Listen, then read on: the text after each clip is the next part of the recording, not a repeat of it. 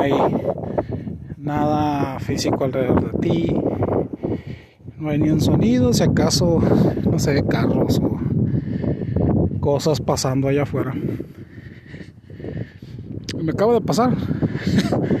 Se me hace chistoso porque vas, vas caminando, en este caso va caminando yo y, y todo muy tranquilo y no hay sonidos y alcanzas a escuchar la naturaleza y, y cosas están distantes y estás observando algo y, llegas a un punto en el que dices ya aquí estoy bien aquí terminé mi, mi ruta de ida y ahora me toca de regreso y, y me doy la vuelta y, y me pega el viento de frente no y todo se vuelve un caos. Todo se vuelve un caos, mucho ruido, mucho viento, muchas cosas que, que pasan por tu cabeza.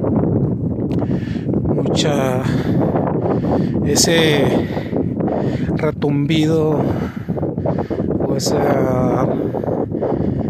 sí, ¿cómo se dice?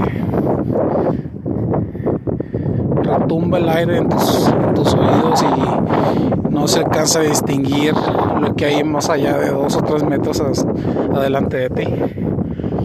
Pero cuando te detienes y volteas hacia otro ángulo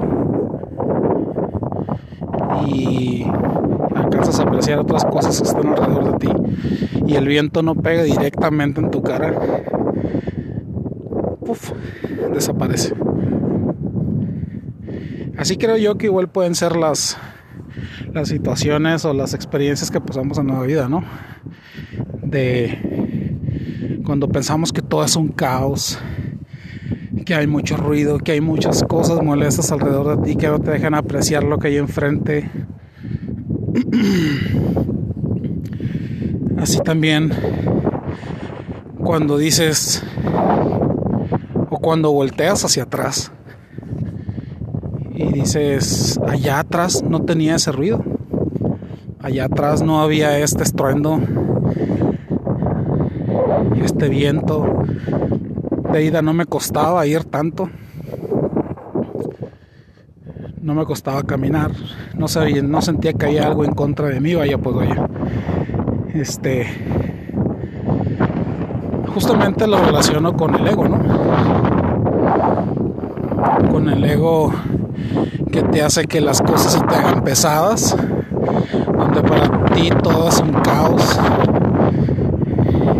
Y se alcanzan a escuchar, no sé si se alcanza a apreciar el audio, pero hay mucho viento de regreso.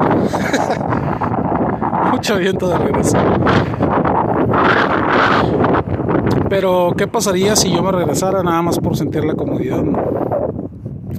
Nada más por decir, ay, es que es muy molesto. A eso nos referimos cuando dicen que abraces tu ego. ¿no? Que a lo mejor no el, el hecho de regresar a algo, sino de encontrar un camino nuevo o de seguir adelante nos puede molestar. Nuestra mente nos dice, quédate donde estás mejor y espérate que las cosas se calmen. Porque puede llover, porque puede haber aún más viento.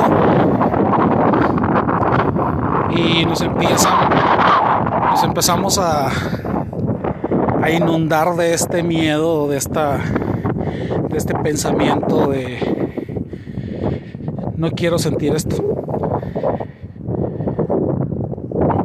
Pero yo creo que es más valiente enfrentar y hallar cierta hallarle cierta forma a las cosas en las que te dejen de molestar. En aceptar y el, tomar el aprendizaje que esta incomodidad te lleva a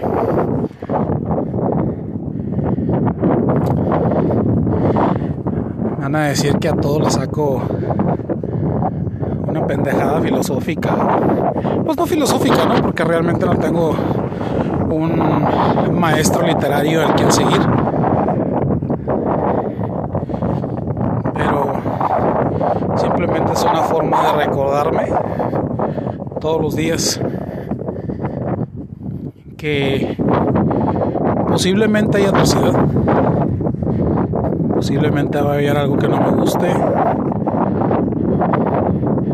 es muy probable que me vaya a encontrar con personas que no, que según yo no debo de tener enfrente de mí. Pero hay que ver, no el lado positivo, vaya, ¿no?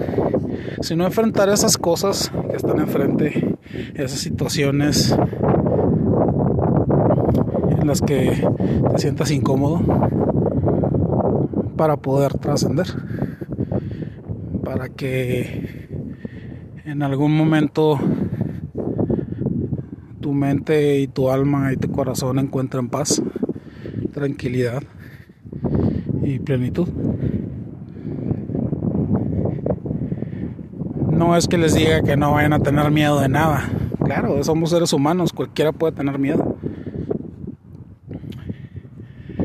Que me vaya a caer el día de mañana o hoy no significa que tenga que estar llevándome ese sufrimiento siempre conmigo. El que pase por adversidades no significa que me tenga que quedar como víctima y preguntarme por qué a mí. Mejor dicho, qué bueno que me pasó a mí. Qué bueno que el universo y que mi alma están confrontando esto. Bueno, mejor, dicho, que el universo me puso eso y que mi alma lo está confrontando para poder aprender. Y pues ya, como ahorita exactamente, llega la calma, llega la tranquilidad, llega la paz, llega plenitud y amor.